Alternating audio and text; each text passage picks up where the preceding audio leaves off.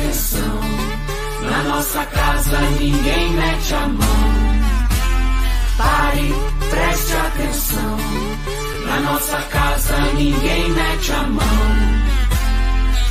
Diga lá, você conhece o Guatelá?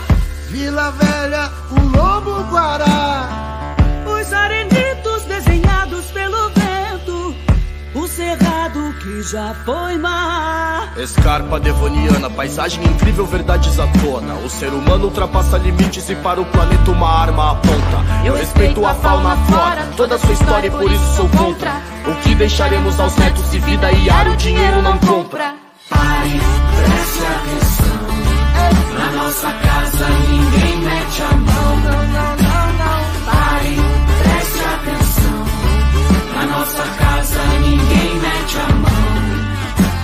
Esse show ancestral mistura de vida e cura E o homem bitolado lucrando na monocultura Menos soja, menos veneno, o mundo é pequeno pra tanta gastura Natureza milenar, abre a cabeça pra permacultura Nossa escarpa, além de ser a única preservada do mundo, Tem milhares de ecossistemas cheios de vida. desde Tamanduá Bandeira a Jaguatirica, rios afluentes e nascentes, terra de araucária. Tira a mão do nosso pulmão, não mate a mata. Pare, preste atenção. Preste atenção. Na nossa casa ninguém mete a mão. Ninguém mete a mão. Pare, preste atenção. Na nossa casa ninguém mete a mão. Ninguém mete a mão.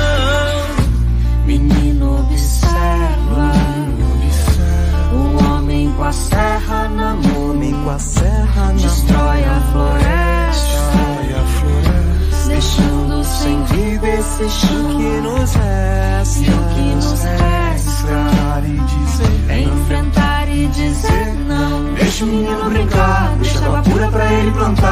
Menino merece um mundo melhor, pois a vida vai continuar. Sapatos brilhantes, terno elegante, aperto de mão como nó de gravata São armas na cara da mata que vira indústria de pato guitarra. Vocês que destroem a floresta nativa, vocês que impedem ela de ter vida Serão combatidos por nós que estamos aqui, por nós que estamos aqui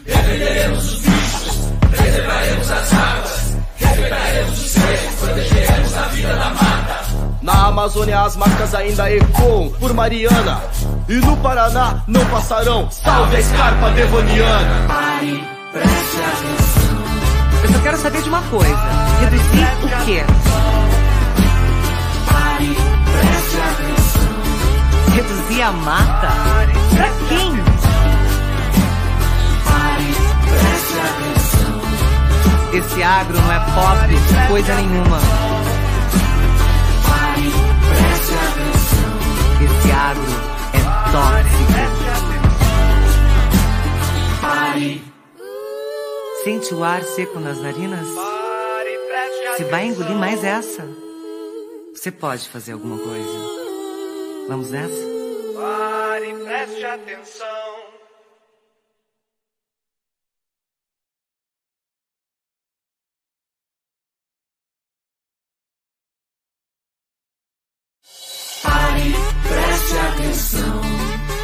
nossa casa ninguém mete a mão.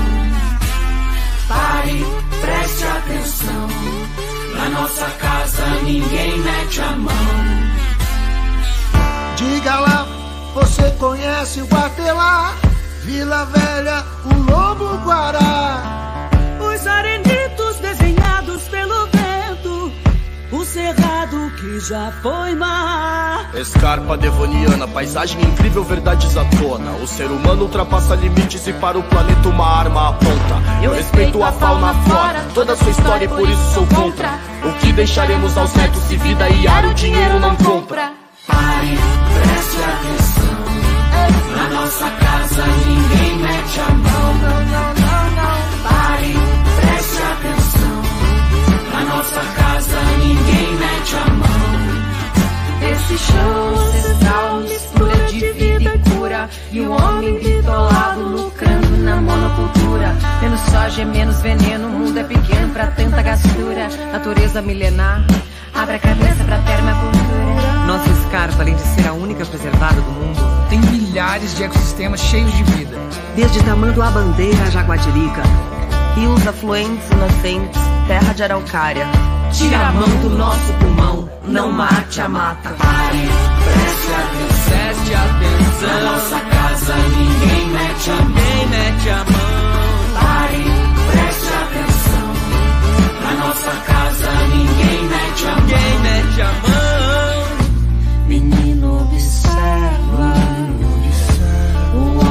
Com a serra na mão. Com a serra na Destrói a floresta, Destrói a floresta deixando sem vida esse chão que nos resta E o que nos resta Enfrentar e dizer é enfrentar e dizer não. Deixa o menino brincar, deixa água pura pra ele plantar. Menino merece um mundo melhor, pois a vida vai continuar. Sapatos brilhantes, terno elegante, aperto de mão como nó de gravata São armas na cara da mata, que indústria de pasto guitarra Vocês que destroem a floresta nativa, vocês que impedem ela de ter vida Serão combatidos por nós que estamos aqui, por nós que estamos aqui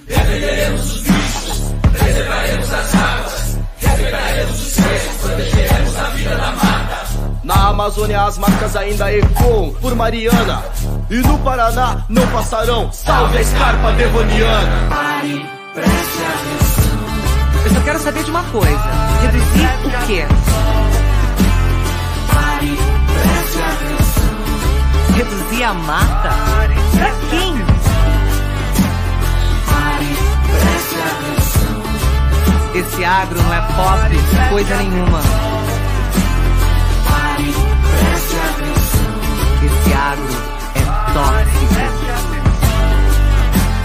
Pare, Sente o ar seco nas narinas? Você vai engolir mais essa? Você pode fazer alguma coisa. Vamos nessa? Pare, preste atenção.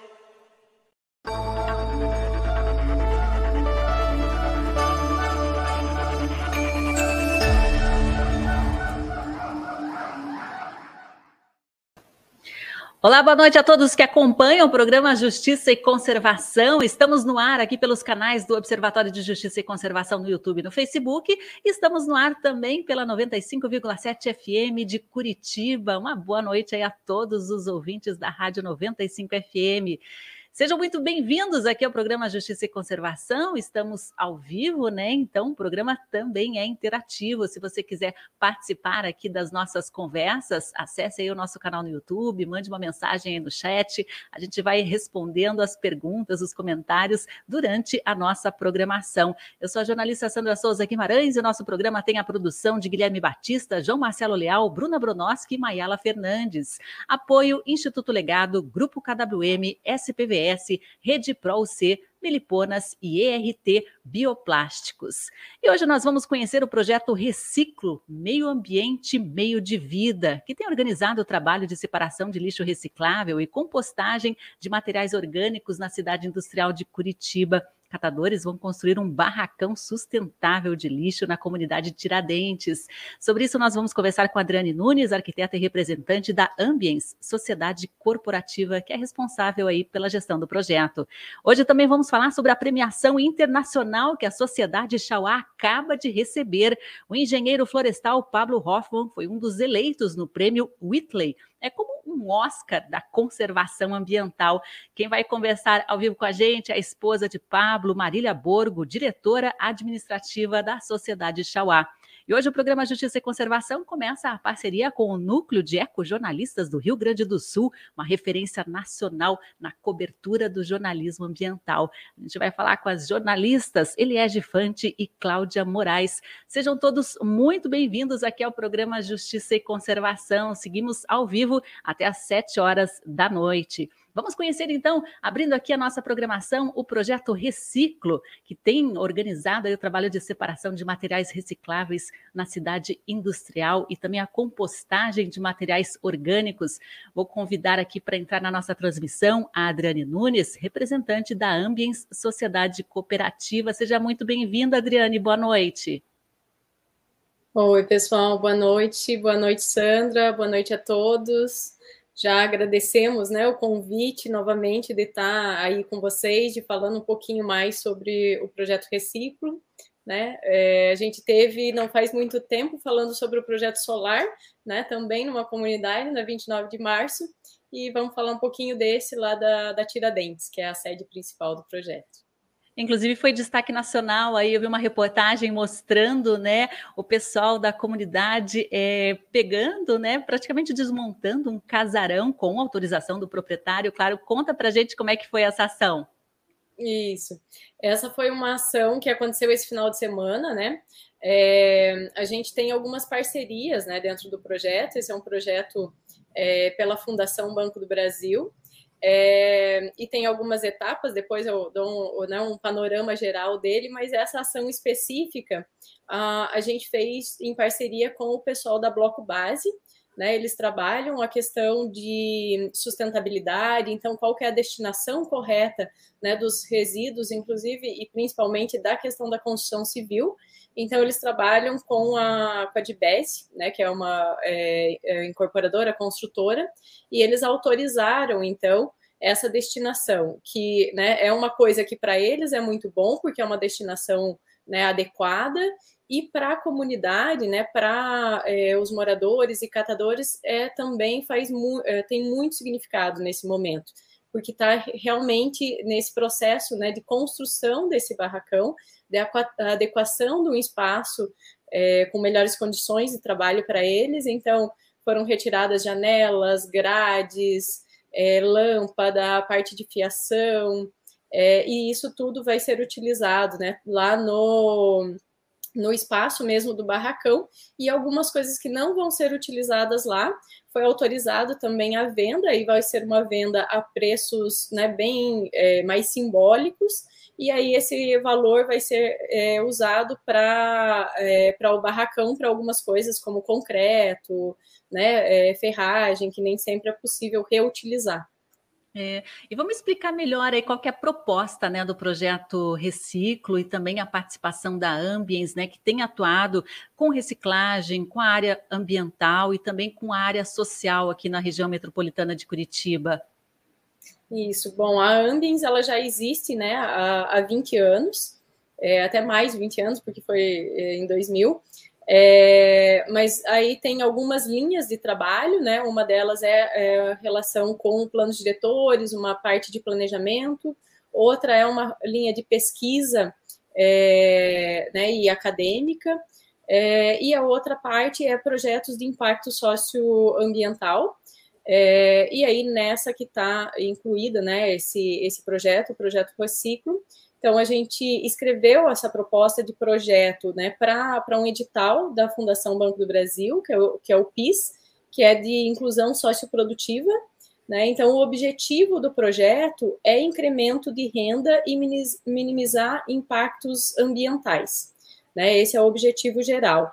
E ele está dividido em quatro, quatro etapas, né, a primeira etapa foi a questão de educação ambiental para crianças, né, jovens e adultos, para a gente iniciar essa temática que maioria das vezes eles estão muito mais sensíveis a isso do que a gente mesmo que vive na cidade formal, né, até pela, pela distância um pouquinho, né, do que, que eu acho que eles acabam vivendo muito mais essa realidade mais próxima, né, do, do problema com resíduos e tal.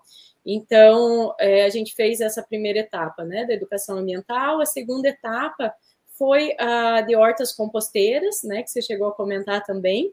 É, e, é uma, e é um trabalho que foi muito importante, porque ele a, é a reutilização também daqueles tambores azuis, né, eles, a gente chama de bombona, é, e aí ali a gente fez a, a plant, né, plantou a vários legumes, verduras, e esse processo foi feito uma oficina com eles, né, para que eles também pudessem se capacitar no sentido de a gente tentar umas parcerias para venda também desses produtos, mas nesse primeiro momento a gente fez junto com eles para que eles também tivessem a possibilidade, a garantia de um alimento saudável, né? É, porque aí a gente também está tratando, de, primeiro, de ter um alimento e daí a qualidade desse alimento, né? Então, o que, que eu estou é, trabalhando em termos de segurança alimentar também, né? E a garantia de que ele está de maneira isolada é, da terra, porque muitas vezes, né, tem uma terra contaminada ou também não tem uma área para plantio, então assim a gente consegue, conseguiu resolver isso. É, nesse caso, a gente construiu, fez junto com eles 60 hortas composteiras, então tem espalhado pelas comunidades, né, da Tiradentes, da Dona Cida, da 29. É, aí a outra etapa é a etapa de capacitação, coleta e reciclagem, que é exatamente essa que a gente está né, na fase final. Então, teve todo um, um, processo de capacitação sobre isso, da questão do coletivo, de trabalhar cooperativismo, associativismo, né, entender qual que são as funções e os benefícios de cada, de se estar numa organização ou não. É, então, isso foi concluído. A gente tem etapa agora da, da aquisição de alguns equipamentos para aprimorar e para que eles consigam né, trabalhar em melhores condições e também um preço mais adequado de venda né, do, dos materiais recicláveis. E aí, a, daí nisso, por conta deles, está essa mobilização para o barracão, né, que foi esse é, que aconteceu essa, é, essa atividade do final de semana. É, acho que e temos última... imagens aqui também do, dessa, dessa atividade aí que o pessoal ah, trabalhando. Sim. Vamos ver se a gente consegue. Essas são as hortas composteiras orgânicas, né? Isso. Ó, esse é o morador da, da Dona Cida. E aí é isso, né? É, vai é, alface, é, rabanete, beterraba. Então, ali eles tinham garantia, né, de ter um, um alimento fresco, orgânico, saudável. Aí a Cris, né, na, que é, é, catadora, né, trabalha com reciclagem, também estava no, no, mutirão. É, aí o Marlon, e daí o pessoal que foi ajudar, aí já é né, a parte do final de semana mesmo, do, do mutirão para desmontar, e é isso, né? Foi combinado, as pessoas autorizadas, não era qualquer pessoa também que poderia chegar né, e fazer essa retirada de material. É, então, tinha toda essa parceria realmente, né, junto com, é, com a construtora, para que a gente fizesse, né, de maneira é, organizada e que pudesse aproveitar realmente a maior parte desses, desses materiais. É, Adriana, a comunidade Tiradentes vai dar um destino, né? Vai transformar realmente o lixo. Vocês estão fazendo essas capacitações para as pessoas entenderem, né, os conceitos de educação ambiental, a importância na correta destinação e como reaproveitar. Isso é um, um círculo que vocês estão tentando fechar com a comunidade e que vai beneficiar todo o ambiente, toda essa região. Exatamente. E, e não só lá a região, porque muitos deles eles vêm para o centro de Curitiba, né? É, para poder coletar. Então, é um benefício e que nós todos curitibanos é, temos, né, desse trabalho que eles fazem.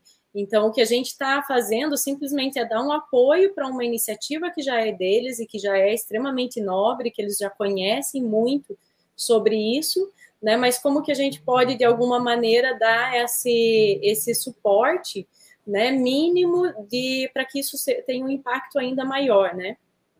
Muito legal. E Adriane, quem quiser conhecer a Ambiens e o projeto Reciclo, como é que faz aí? Tem redes sociais, tem site, pessoal que quiser acompanhar e às vezes também contribuir, né? Às vezes a pessoa tem uma casa antiga, né? Pretende fazer alguma reforma ou até uma derrubada, né? Pode doar também esse material de construção aí para o pessoal, né?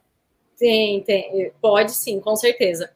Inclusive, a gente está aproveitando a, a deixa, a gente está com uma campanha é, de arrecadação também, porque como eu comentei, né, nem tudo a gente consegue de doação e reaproveitamento. Então eles abriram uma campanha né, na Catarse, numa é, plataforma né, de, de coletivo de doação.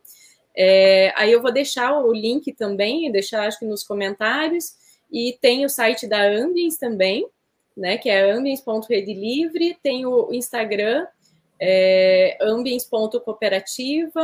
tem o Instagram da Acrete, que é a associação né, dos catadores da, da Tiradentes, é, que é a Acrete é, 2022, né, 2022.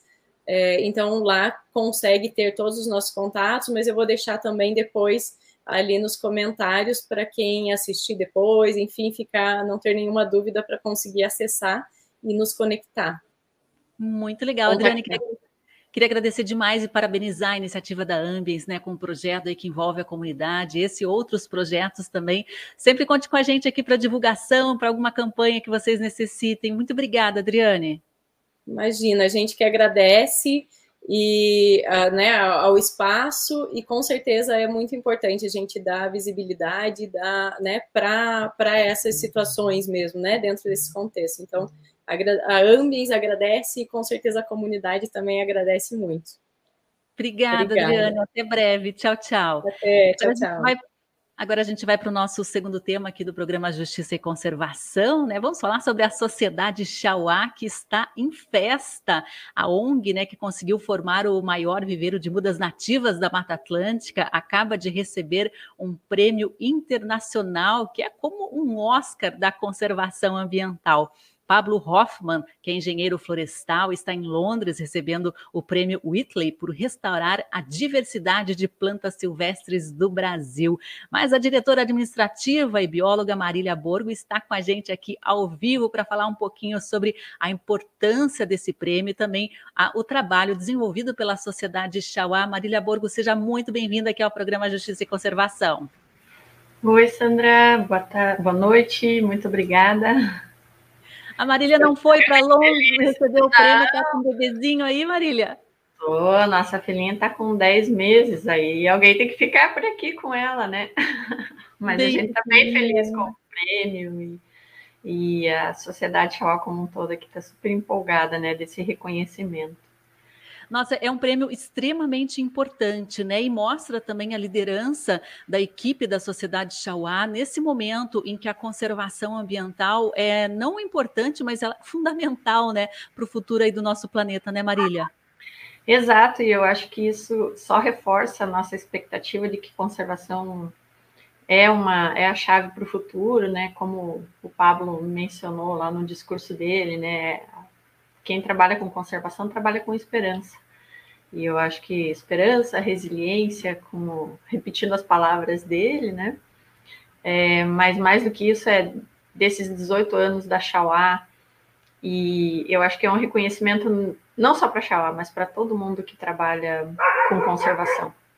É, é, interessante também mencionar que esse prêmio Whitley Awards, usualmente ele é direcionado para projetos e para pessoas que trabalham com animais. E de tempos em tempos, no caso agora, a gente conseguiu um projeto que fosse exclusivo com plantas raras e ameaçadas da floresta araucária, né, que é a nossa área foco. Então, acho que isso é super importante como uma forma de incentivo para todo mundo que trabalha na, na floresta, não só na floresta araucária, de conservação no Brasil, né, mas a gente aqui, especificamente com a Xauá, focando mais é, na floresta araucária, né? Na rede de parceiros, então nada foi feito sozinho aqui, né? A gente tem a equipe da Xauá, tem voluntários, tem é, parceiros, então tem vários viveiros que, que atuam com a gente, atuam em rede.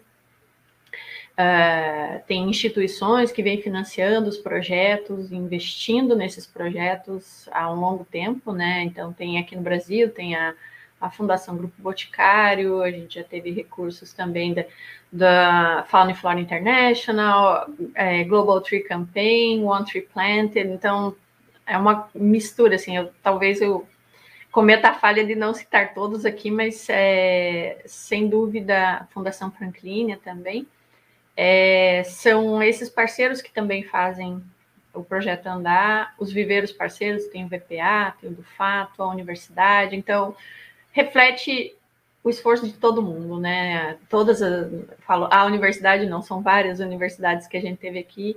Os voluntários, acho que excepcionalmente também, porque é muita gente que ajuda aqui, vem dar seu tempo, né? Passam duas, três semanas, às vezes meses, é, um mês, dois meses aqui. Com a pandemia, a gente deu uma segurada, né? Por conta do, do risco associado, agora está começando a voltar, mas a gente sentiu bastante esse impacto, né? Ficou bastante é, o trabalho aqui é, ficou um pouco mais difícil de ser feito sem a ajuda de todo mundo. É, quanto mais gente, melhor, né? E você comentou aí sobre floresta com araucária, né? O pessoal aqui na 95 FM com certeza tem uma araucária aí perto de casa, né? Mas a floresta com araucária é muito além do pinheiro paranaense, né, Marília? E é isso que a sociedade Chauá pesquisa, investe e trabalha, luta, né, por, por uma floresta onde a araucária é apenas um dos personagens, né? Há muitas outras espécies que estão nesse ecossistema bem complexo e vocês têm trabalhado arduamente, inclusive, para fazer um banco genético de espécies que estão desaparecendo junto com o nosso pinheiro? Exatamente. Na verdade, a gente, na floresta com a araucária, tem. A, a araucária é a nossa eu, eu gosto de dizer que é a nossa porta-bandeira, né? Eu sempre, quando volto para casa em algum lugar, é o que me dá a sensação de estar voltando para casa, é enxergar as araucárias. Mas tem muito mais espécies associadas, né? Então, ela sozinha não, não faria sentido, né? É, a gente tem araucárias, tem cambuís, tem canelas e tem milhares, não diria milhares, mas assim, centenas de outras espécies, né? Então a gente aqui no viveiro a gente tem aproximadamente já, ou em produção, ou já produziu 80% das espécies de árvores da floresta coralcária. Isso é um diferencial desse viveiro, né? Porque normalmente você acaba direcionando para algumas espécies que são até mais fáceis de produzir, e a gente tem, então, não tem uma quantidade muito grande de, de indivíduos, de mudas, mas é, essas mudas que estão aqui, elas representam uma enormidade de espécies. E mais do que isso, a gente sempre costuma dizer que o nosso viver é um pouco mais direcionado à pesquisa e divulgação de informação. Então, a gente pesquisa bastante desde o momento da coleta da, da semente ou do fruto lá em campo. Na verdade, antes disso, né? Tentar achar as, as, as árvores em campo, que é mais difícil. Tem algumas espécies que a gente não conseguiu achar. Então, a gente trabalha com essas espécies raras e ameaçadas, porque nem todas estão listadas como ameaçadas, mas a gente sabe que elas, elas são bem difíceis de serem encontradas. Talvez numa atualização de uma lista de espécies, elas entrariam como ameaçadas. Inclusive, a gente ajuda é, nessas listagens do, uh, de ameaçadas, né, tanto em escala nacional quanto internacional, para tentar dar vi visibilidade para essas espécies que estão esquecidas. E aí a gente tem dentro dessa, desses grupos, então, desde o momento de identificar a árvore, até depois acompanhar a muda crescendo. Esses dias, uh, Pablo até foi numa aula de campo, que ele está fazendo doutorado na Universidade Federal e ficou todo feliz que uma das, das áreas que foram plantadas lá num experimento da universidade mesmo, as mudas já estão lá com dois, três metros. Então, é, pegar todo esse ciclo e tentar passar essa informação para as outras pessoas, para os outros viveiros, é importante, né? É muito legal. E vocês, com essa premiação internacional, né, é, receberam um prêmio em dinheiro, né? E vocês inscreveram um projeto e receberam também um prêmio em dinheiro bastante significativo aí que vai apoiar o andamento das atividades, né? Conta quais são os planos e qual o valor também da premiação. Então, a premiação é de 40 mil libras, né? É, a gente submete o projeto e tem todo, todo o orçamento bastante especificado, né? E a expectativa é que a gente amplie as áreas que são trabalhadas, amplie também os estudos que estão sendo feitos e um, é, possa alcançar mais pessoas, né? Então, focar bastante nessa divulgação das informações é importante para nós. E talvez este seja o maior diferencial, né? Então, vai fazer ampliar aquilo que a gente já faz e diversificar e ter um novo caminho em relação à, à divulgação. A gente faz publicações técnicas ah, para viveiros, para quem quer é, pesquisar e produzir as espécies, mas acho que agora tem um novo desafio, além das palestras, dos eventos que a gente faz aqui, ou cursos também com instituições parceiras, como Mater Natura, como a SPVS, como a Universidade de Ponta Grossa, enfim, são vários, vários parceiros com quem a gente sempre trabalha, mas a ideia é ampliar isso e poder fazer com que as pessoas conheçam né, um pouquinho mais da, do, da vegetação que nos cerca, né? Saber que, por exemplo, uma saboneteira é super difícil de encontrar, mas mas que ela faz uma diferença muito grande. Por exemplo, a gente está acostumado a algumas pessoas fazem cerveja e usam a quilaja, né? E é, a, é uma parente nossa. Então a gente tem plantas aqui que são muito é, podem ter utilidade, são esquecidas e também são raras, né? Então, às vezes é super difícil encontrar e a gente está deixando isso de lado e valorizando é, é, espécies de, de outros lugares, né? E como são as expedições né, da Sociedade Chauá em busca justamente dessas espécies da floresta com araucária, espécies, como você comentou, que às vezes são muito raras, muito difíceis de serem localizadas? Vocês percorrem reservas, unidades de conservação? Como que é a, o cotidiano aí dos pesquisadores e dos trabalhadores da Chauá? Bom, resumidamente, a gente faz uma pesquisa prévia nos herbários, que são os locais onde é, foram feitas. Quando pesquisadores vão para campo, eles coletam uma amostra de, de material da planta e aí guardam lá no herbário. Então, tem plantas de 200, 300 anos atrás, né? Então a gente tem alguns herbários-chave. Hoje em dia facilita bastante porque tem herbários que uh, as bases de dados estão na internet, que era bem mais fácil do que quando eu fazia lá biologia, que tinha que procurar nos fichários.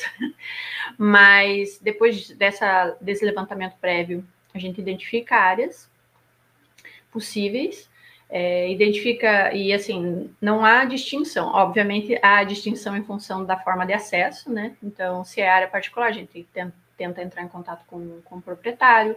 É, se é área é, protegida, aí solicita as licenças, submete os projetos e busca. A, a forma de buscar é entrar no mato e procurar, porque não tem muito, muito outra forma de ser, né? E aí encontrando essas árvores, elas são marcadas, né? É, elas têm uma plaquetinha, é, fazem parte do nosso banco de dados, a gente coleta ou acompanha até ela estar tá pronta para ser coletada, seja diretamente a semente ou, ou, o fruto, não coleta muito, né? Tem que, obviamente, deixar uma parte em campo, né? Para ela fechar o ciclo dela também. E aí faz todo o acompanhamento aqui no viveiro. Então, se eu for ali fora e pegar uma muda, eu tenho no sistema exatamente da onde que ela veio, quando que ela foi plantada, o que foi feito. E quando ela vai para campo é a mesma coisa. Normalmente ela é identificada no campo e eu consigo saber exatamente da onde ela veio e para onde ela foi. E se ela está conseguindo crescer, né? Isso que é o mais bacana de tudo, né? A ideia é não, não é só as raras e ameaçadas, né? Você tem que fazer o mix de tudo, mas como as outras espécies são mais fáceis de serem encontradas em viveiros, como viveiros do IAP ou viveiros particulares, a gente acaba focando um pouco mais nessa, que a, a produção delas é um pouco uma, assim, não, não chama tanta atenção, né? A ideia é justamente que elas façam parte do dia a dia depois das pessoas, que a gente possa mostrar que não é complicado e que elas fazem parte do, uh, do ambiente, sendo um pouco mais difíceis de serem encontradas, mas é, essa raridade eu acho que faz a diferença para a floresta como um todo. Né?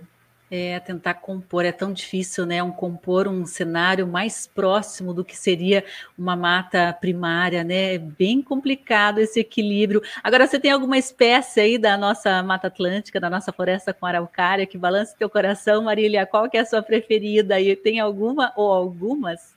Uh, eu tenho várias, né? A minha, minha história é ecobotânica, o ultimamente eu não trabalho mais tanto assim, né? Tenho minhas outras atividades diárias, eu trabalho em outra instituição, mas elas não deixam de estar no meu dia a dia. Eu gosto muito da sassafrás, da canela, sassafrás. Eu gosto também do da pimenteira, né? E, enfim, é, gostava bastante de identificar aquelas que são mais difíceis, né? Então, as as figueiras, as canelas, que são um pouquinho mais complicadas, então elas a gente, ela exige um pouco mais da gente. Só não gosto muito dos cambuís, da família da pitanga. A pitanga tudo bem, mas os cambuís e as outras guamirins é bem difícil. Então a gente acaba tentando, mas eu acho elas muito bacanas, mas eu não consigo me aprofundar muito, não. Ai, muito legal. E agora, para a gente fechar sobre a, a, premiação, né? Vocês inscreveram o projeto, vocês já têm trabalhado aí há muitos anos né, com conservação, mas era algo esperado ou vocês se surpreenderam com a notícia? Ah, nunca é esperado, né? Porque a gente vai numa expectativa, mas uh, é um, esse é um prêmio bastante disputado, né? Então. Sim, no mundo inteiro, né? É, e, e assim, são milhares de, de projetos chegando para eles, né? Então, a gente até mandou, acho que mais uma ou duas vezes anteriormente, mas é, a expectativa era grande, né? E, e acho que foi assim para nós todos aqui, ontem foi uma gritaria geral e, e um sonho né, que se realiza, acho que é o, sonho de todas as pessoas que trabalham aqui na Xauá e de todo mundo com quem a gente compartilha essa, esse, esse gosto pela conservação, né? Eu acho que isso brinda não, não só a Xauá, mas todo mundo que trabalha com conservação aqui no, no Brasil. É, e a gente deixa aqui os nossos parabéns em nome do Observatório de Justiça e Conservação, né? O Rafael está comentando, a Marília é uma autoridade na botânica. Boa noite aí para Yolanda Monteiro também está com a gente. Marcos Rosa está dando felicitações à Sociedade Chauá no reconhecimento internacional e marca ecológica de destaque que está contribuindo para a agricultura sustentável na Bacia do Miringuava, em São José dos Pinhais. Obrigada, Marcos. Obrigada também você, Marília Borgo, novamente Parabéns, né? Muita festa aí para vocês da Xauá. Obrigada pela oportunidade de falar da Xauá também, acho que. E é, só tenho a agradecer, agradecer a vocês, agradecer aos parceiros, a toda a equipe da Xauá, né? Que sem, sem esse esforço a gente não estaria aqui, né? O Pablo é. não estaria lá em Londres ganhando o prêmio das mãos da Princesa Anne. Olha que legal. Obrigada, Marília. Até breve. Conte com a gente aqui do Observatório. Até mais. Tchau a gente conhecer um pouquinho então da sociedade Chauá, né, que tem um banco, né, de um banco genético de espécies na floresta com araucária, acho que é o principal banco genético do Brasil e agora teve esse reconhecimento, esse Oscar, né, da conservação ambiental e a Marília veio trazer aí um pouquinho das informações para a gente. Bom, e o programa Justiça e Conservação tem uma novidade a partir de hoje, vamos contar com a participação de diferentes associados do núcleo de ecojornalistas do Rio Grande do Sul, UNED RS, que tem uma, vai ter a partir de agora uma coluna toda quinta-feira, seis e meia da tarde aqui com a gente, e toda semana o pessoal aí do núcleo vai trazer um assunto diferente sobre as principais coberturas jornalísticas mundiais, a crise, a crise climática, ambiental e muito mais. O núcleo de ecojornalistas do Rio Grande do Sul tem sede em Porto Alegre. E eu convido já para entrar aqui na nossa transmissão as jornalistas Eliege Fante e Cláudia Moraes, que vão contar um pouco da história, da proposta do núcleo, papel do jornalismo ambiental na do debate climáticas, Eliette. Olá. Boa noite, pessoal. Boa noite, alegria estar aqui com vocês. Boa noite, muito bom estar junto com vocês. Uma ótima noite. Podem aí passar a palavra, né? O que, que vocês vão trazer para o debate aqui hoje, Eliege Cláudia? Sim, a gente está então. muito contente em estar tá fazendo parte, né? E hoje a gente vai trazer na nossa coluna semanal, a nossa coluna de estreia, um pouco da história do próprio núcleo de ecojornalistas do Rio Grande do Sul e situar também a discussão sobre a mudança climática. Né? Então, a, a gente percebe que essa é uma grande cobertura que a imprensa faz e que traz uma colaboração muito importante para o entendimento da população sobre a grave crise que a gente está enfrentando já atualmente.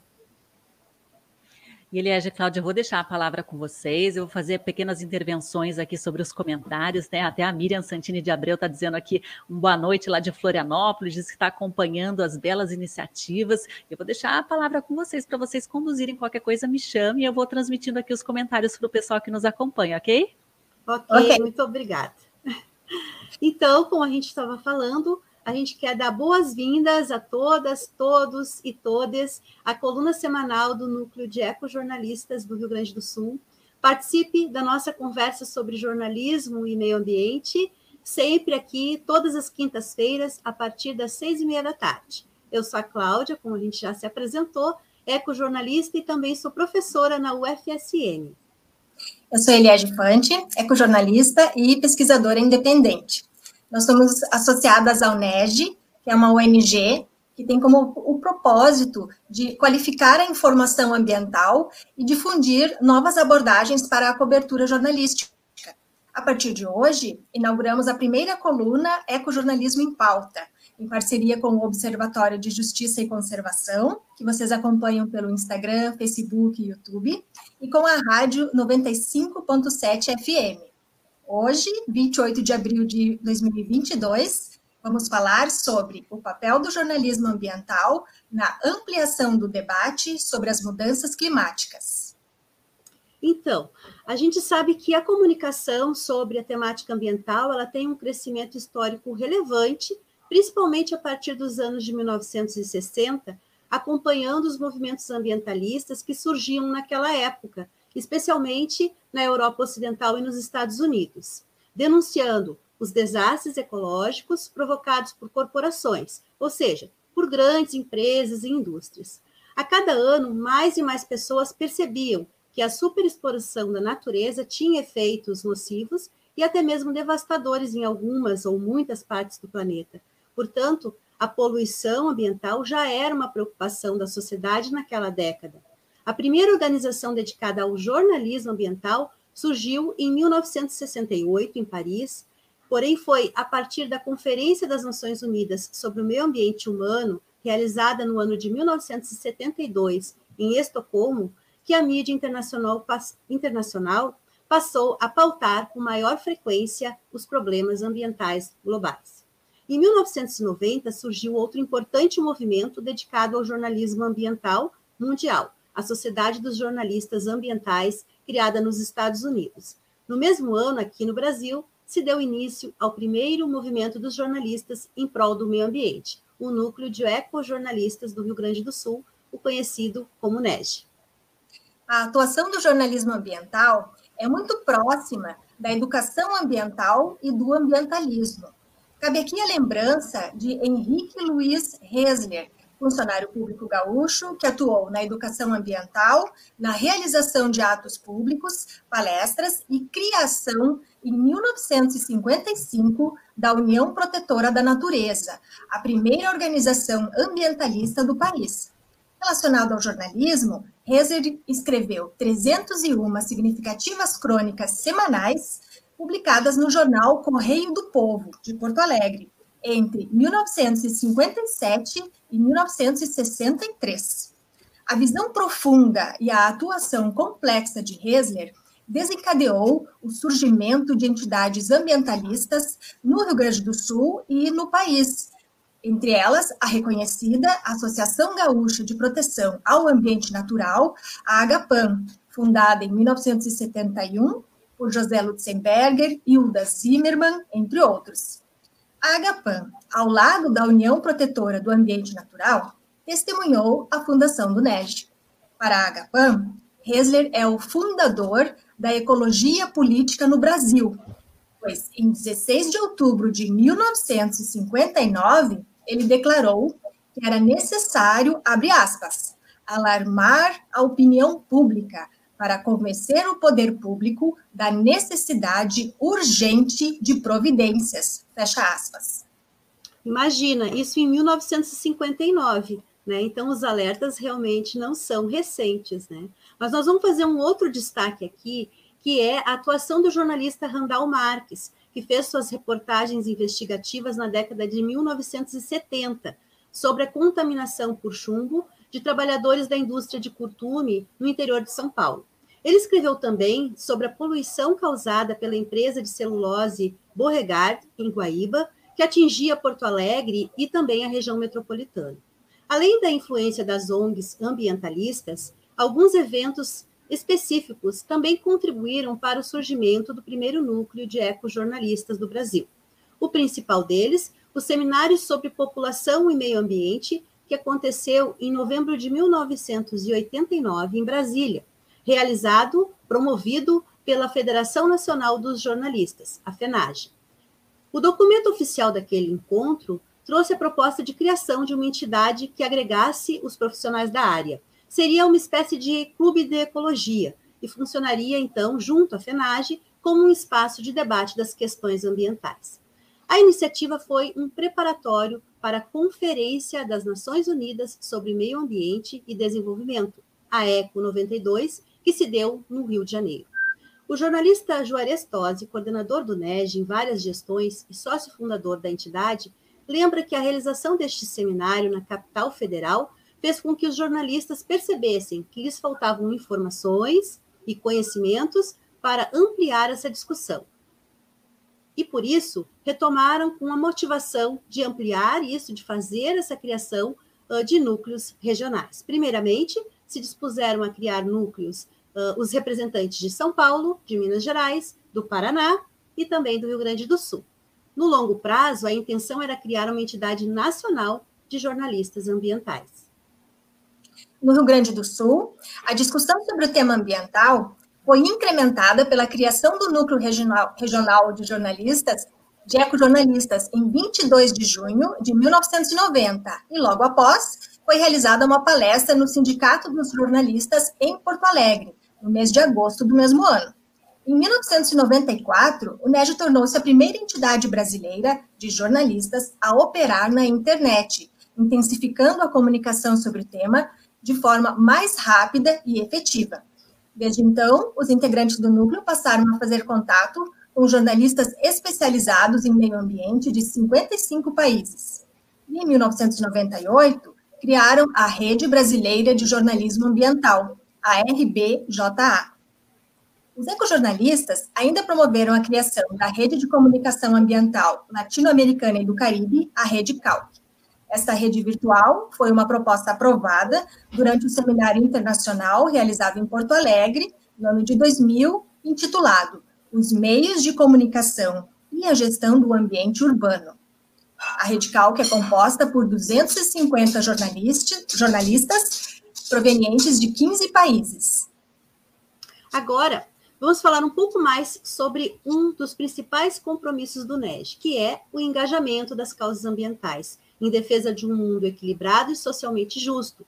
Esse engajamento colaborou com a mudança na história do jornalismo e dos jornalistas brasileiros, especialmente por ter contribuído para a formação de profissionais com atuação diferenciada nos meios tradicionais de comunicação social. Além do engajamento uh, profissional e ambiental, é essencial que o jornalista se mantenha em constante processo de formação.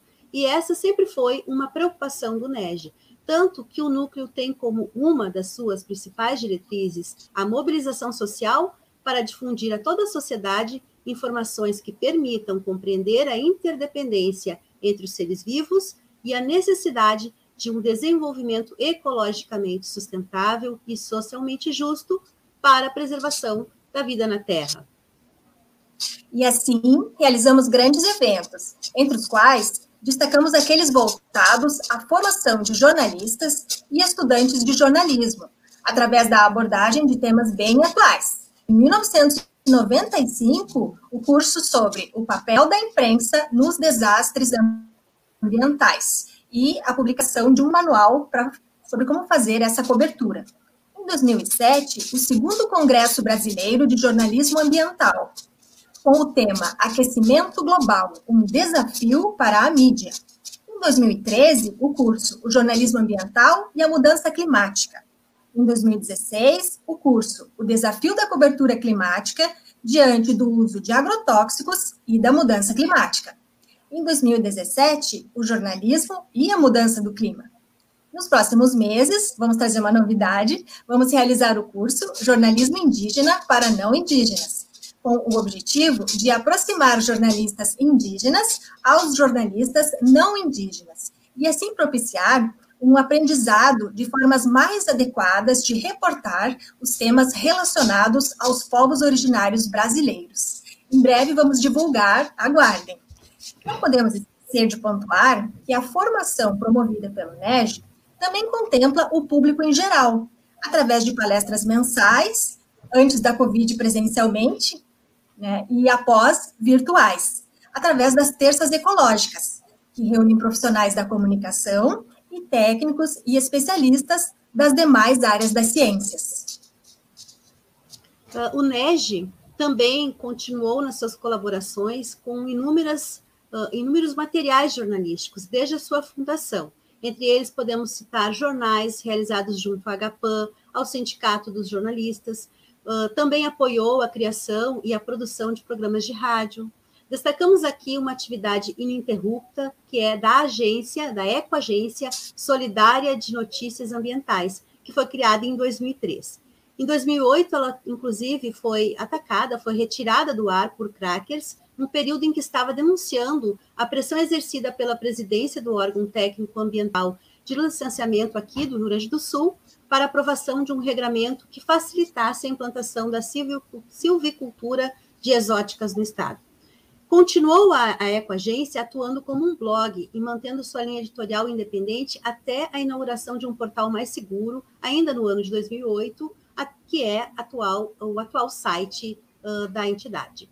Assim como as coberturas realizadas voluntariamente, em sua maior parte por meio da Ecoagência, o NEG colaborou para a inclusão da disciplina de jornalismo ambiental nos currículos de diversos cursos de jornalismo no Brasil, especialmente pela liderança da ambientalista, jornalista Ilza Girardi, que é fundadora do NEG e atual coordenadora, e atua também como professora e pesquisadora na Universidade Federal do Rio Grande do Sul, a URGS.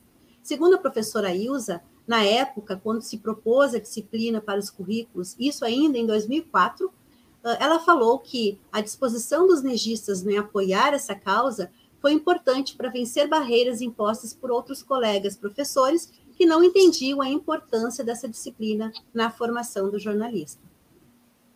É, podemos dizer que não foi um caminho fácil, até porque informações ambientais ainda não costumam circular pelos meios de comunicação no Brasil, apesar da dimensão educativa do jornalismo.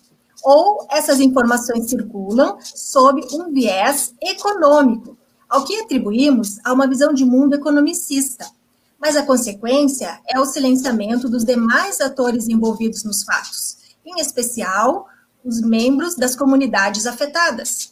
Este é um dos apontamentos dos estudos promovidos pelo Grupo de Pesquisa Jornalismo Ambiental, URGS-CNPq, criado em 2008 e que desde 2019 mantém análises críticas de notícias publicadas pela imprensa através do projeto de extensão do Observatório de Jornalismo Ambiental.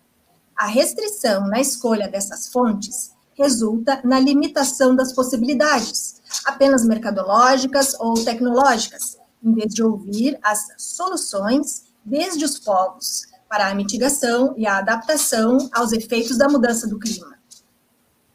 Hoje, inclusive, a gente pode dizer que não causa tanto espanto assim falar em emergência climática. Essa situação do planeta, que é ratificada por centenas de cientistas, Primeiro, em 2019, quando a expressão foi destaque no mundo em função de eventos extremos, ondas de calor, enchentes e muita destruição em vários países. Depois, com a pandemia também, mais pessoas se interessaram em saber de que forma as mudanças climáticas podem estar relacionadas às zoonoses, por exemplo, e às questões de saúde em geral e adoecimento da população. Agora, em 2021, com o último relatório do IPCC, divulgado em, principalmente a partir de agosto de 2021, ele fez um alerta muito importante ainda mais forte sobre a gravidade da situação. Mas é claro que agora falar de emergência climática é mais fácil, mas não foi sempre assim. É, para ver como são as coisas. Os ecojornalistas, que em 2 de julho de 1995 foram chamados de ecochatos, numa coluna publicada em Zero Hora, haviam realizado seu primeiro grande evento em 1991 sobre o aquecimento global. Foi uma parceria com o URGS, PUC, PUC do Rio Grande do Sul, SBPC e Consulado dos Estados Unidos, trazendo a Porto Alegre Bill McBean, ativista e autor do livro de 88 chamado O Fim da Natureza. Este é o primeiro livro para uma ampla audiência sobre o aquecimento global, o, esse ativista, McBean, é mais conhecido do público hoje por liderar a campanha global chamada 350.org. Ela faz uma alusão ao limite da emissão de carbono na atmosfera. Lembremos que antes da Revolução Industrial eram 280 partes por milhão. E agora estamos com incríveis 420 ppm. Dá para acompanhar todo dia, tem vários sites já para isso. Agora que contamos um pouco da história do núcleo de ecojornalistas e a trajetória ligada à questão climática, queremos compartilhar com a audiência os primórdios desse tema, quer dizer, no nível da ciência, dos países e das corporações, os atores sociais que decidem e implementam os acordos globais para tentar manter o aumento médio da temperatura do planeta até um grau e meio. Então, a gente considera que a primeira sinalização uh, da, da existência ou do, da discussão da mudança do clima veio com a palavra-chave escassez escassez dos recursos naturais, por meio dos relatórios do Clube de Roma. sim, foram muitos relatórios, entre 40 e 40 relatórios, mais de 50 anos, mas em geral a gente só lembra do primeiro, que foi chamado Os Limites do Crescimento, ou o relatório Meadows, que foi publicado em 1972, poucos meses antes da Conferência de Estocolmo, a primeira sobre o meio ambiente. O principal impacto das grandes empresas ou corporações, como da mineração, do agronegócio, da siderurgia, dos transportes marítimo, do transporte aéreo, enfim, era a escassez dos recursos naturais para a reprodução do sistema capitalista. Os ambientalistas, inclusive, não chamam recursos naturais, mas bens naturais e coletivos. Então, a preocupação dos relatórios era responder como poderiam continuar na linha do progresso e da exploração da natureza se a matéria-prima natural estava se esgotando? Falando em escassez, o choque do petróleo se confirmou em 73 e as crises se sucederam em 79 e 91, e agora outra, né? Mas, como sabemos, continuam sugando o tal ouro negro das profundezas. As denúncias de que o sistema planetário não andava bem vinha dos grupos sociais, das comunidades impactadas em sua saúde e nos seus modos de viver, e que de lá para cá só foram multiplicadas pelo sul global. Para ajudar a perceber essas alterações, foi criado em 1980 o Programa Mundial de Pesquisa Climática. Então, no próximo mês de setembro, vamos completar 40 anos de pesquisa sobre o clima, cuja compreensão do sistema terrestre dá o suporte ao trabalho dos cientistas, que produzem as principais avaliações. E em 1989, a ONU conclamou os países a apoiar as pesquisas do clima. Foi através desse programa que em 2000 o cientista Paul Crutzen sugeriu o antropoceno como novo nome da época geológica da Terra, em vez do atual Holoceno. Só para atualizar, a Sociedade de Estratigrafia tende a confirmar esta nova era do antropoceno. Resta saber se a reunião vai acontecer ainda em 2022, porque estão para realizar desde o início da pandemia, vem sendo adiada. Bom, ao mesmo tempo, enquanto a pesquisa do clima avançava, em 1986 houve o lançamento do relatório Brundtland, anunciando o conceito de desenvolvimento sustentável. E assim, passamos a ver circular a ideia da sustentabilidade em empresas e até mesmo individualmente, o que culminou posteriormente com as ideias sobre a necessidade de um consumo mais consciente, ou consumo verde. Mas mesmo com estes novos ares, ainda o conceito não indicava a persuasão das corporações a mudar o modo de degradação e exploração do ambiente e dos ecossistemas. Para o geógrafo Porto Gonçalves, o meio ambiente só entrou mesmo na agência, na agenda político-econômica nos anos de 1990, e o Brasil teve papel marcante ao realizar a Conferência das Nações Unidas para o Meio Ambiente e Desenvolvimento, a Rio 92 ou Eco 92, no Rio de Janeiro. Naquela época passada, pelo menos uma década de acúmulo das evidências sobre o aquecimento global pelos climatologistas, a ONU e os países decidiram criar as convenções do clima durante a Rio 92. Quanto à influência humana sobre a mudança do clima, esta passou a ser considerada oficialmente desde a assinatura do famoso, comentado Protocolo de Quioto, na Convenção de 1997, Porém, o protocolo entrou em vigor apenas em 2005, porque os países demoraram a ratificar devido, claro, a pressões internas exercidas pelas corporações, como montadoras de automóveis, por exemplo. O protocolo de Quioto é considerado um marco porque introduziu o mecanismo de desenvolvimento limpo, conceito base da criação do comércio de carbono e de, do que tanto se fala hoje, que é a descarbonização da economia. Neste cenário de afirmação da crise climática, um dos principais destaques feito pelo jornalismo está relacionado ao IPCC, o painel intergovernamental sobre mudança do clima. Foi criado pela Organização das Nações Unidas para o Meio Ambiente, o PNUMA, e pela Organização Meteorológica Mundial. O objetivo era analisar os estudos científicos sobre as mudanças climáticas e as consequências socioeconômicas. A cada novo relatório trazido pelos cientistas, cresce a certeza de que precisamos agir de forma abrangente e com urgência.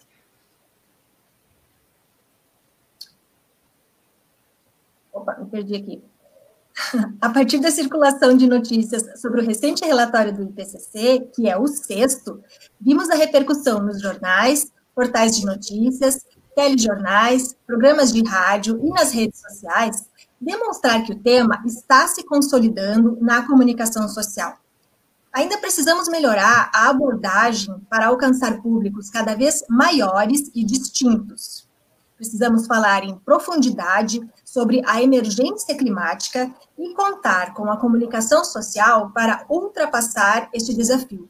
Ou então, de que outra forma a cidadania poderá se familiarizar com os temas do clima e se mobilizar para que os governantes executem políticas verdadeiramente sustentáveis? Em 2015, foi aprovado o Acordo de Paris e a Agenda 2030, esta dos Objetivos de Desenvolvimento Sustentável, os ODS. Mas, até o momento, pouco ou nada foi colocado em prática.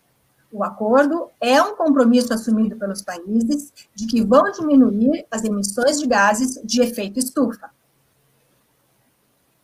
Pois, sem dúvida, o Acordo de Paris foi celebrado como um passo importante, além do que a Agenda 2030 se trata exatamente do ano 2030, 2030, que seria o nosso espaço para fazer uma transição, para começar esse grande movimento que tem que ser de responsabilidade de todos e todas, dos governos, da sociedade, de cada cidadão, rumo a uma sociedade sustentável.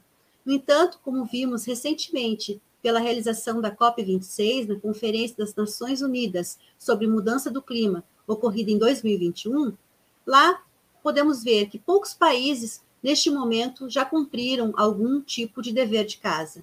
Com isso, a gente percebe que o engajamento de ecojornalistas e de todos e todas, cidadãos e cidadãs, na luta ambiental foi e continua sendo essencial para que possamos manter a esperança de um mundo habitável, ou seja, que se possa garantir vida digna aos habitantes da Terra. Nós estamos encaminhando para o final da nossa primeira coluna e queremos convidar a nossa audiência a conhecer e acompanhar as entrevistas do nosso projeto Ambientalistas do Sul, eh, que circula no canal do YouTube da Ecoagência. O projeto Ambientalistas do Sul iniciou em 2021 para registrar as memórias dos pioneiros do Paraná, de Santa Catarina e do Rio Grande do Sul sobre as lutas em prol de um outro mundo possível.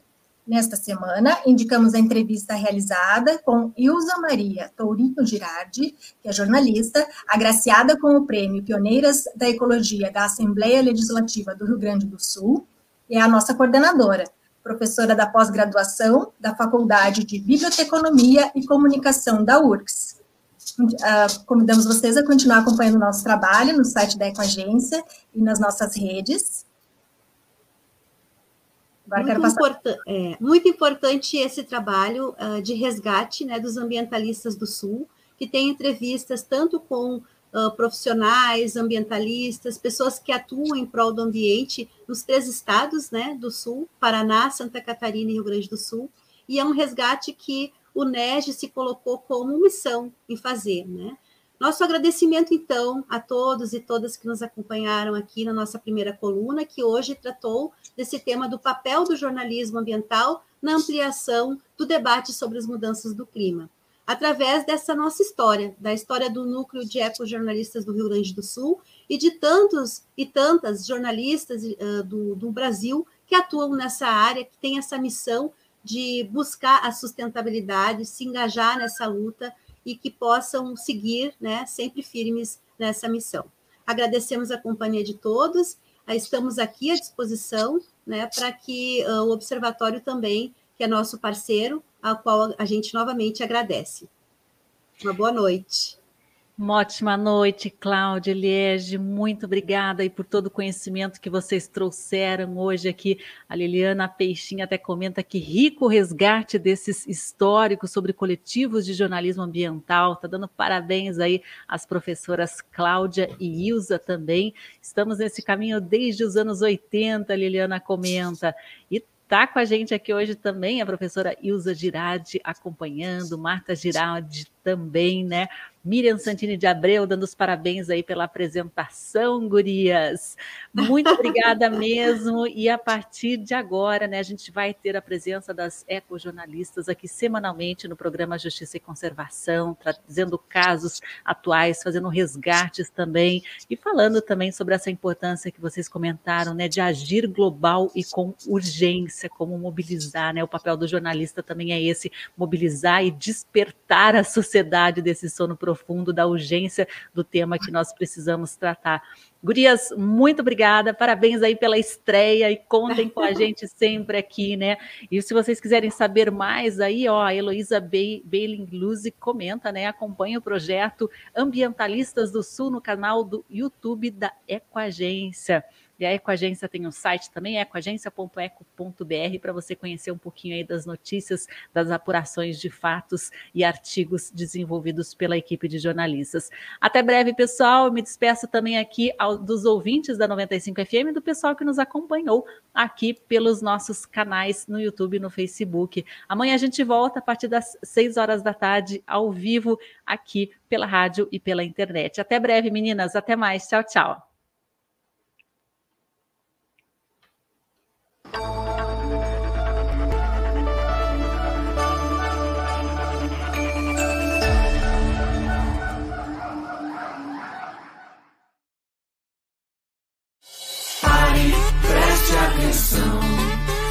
Nossa casa ninguém mete a mão. Pare, preste atenção. Na nossa casa ninguém mete a mão. Diga lá, você conhece o Guatelá? Vila Velha, o Lobo Guará.